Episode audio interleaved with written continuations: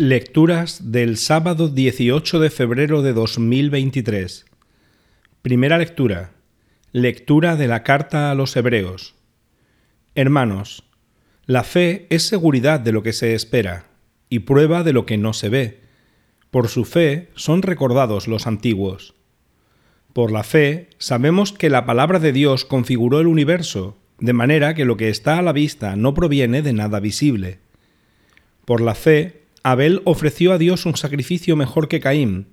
Por ella, Dios mismo, al recibir sus dones, lo acreditó como justo. Por ella sigue hablando después de muerto. Por fe fue arrebatado Enoc, sin pasar por la muerte. No lo encontraban, porque Dios lo había arrebatado.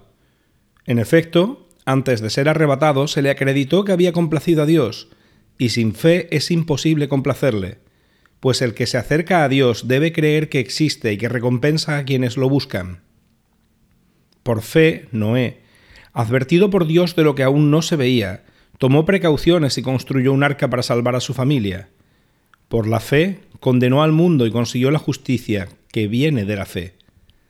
Palabra de Dios. Salmo responsorial. Bendeciré tu nombre, Señor, por siempre. Bendeciré tu nombre, Señor, por siempre. Día tras día te bendeciré y alabaré tu nombre por siempre jamás. Grande es el Señor, merece toda alabanza, es incalculable su grandeza. Bendeciré tu nombre, Señor, por siempre. Una generación pondera tus obras a la otra, y le cuenta tus hazañas. Alaban ellos la gloria de tu majestad, y yo repito tus maravillas. Bendeciré tu nombre, Señor, por siempre. Evangelio. Lectura del Santo Evangelio según San Marcos. En aquel tiempo Jesús se llevó a Pedro, a Santiago y a Juan, subió con ellos solos a una montaña alta y se transfiguró delante de ellos.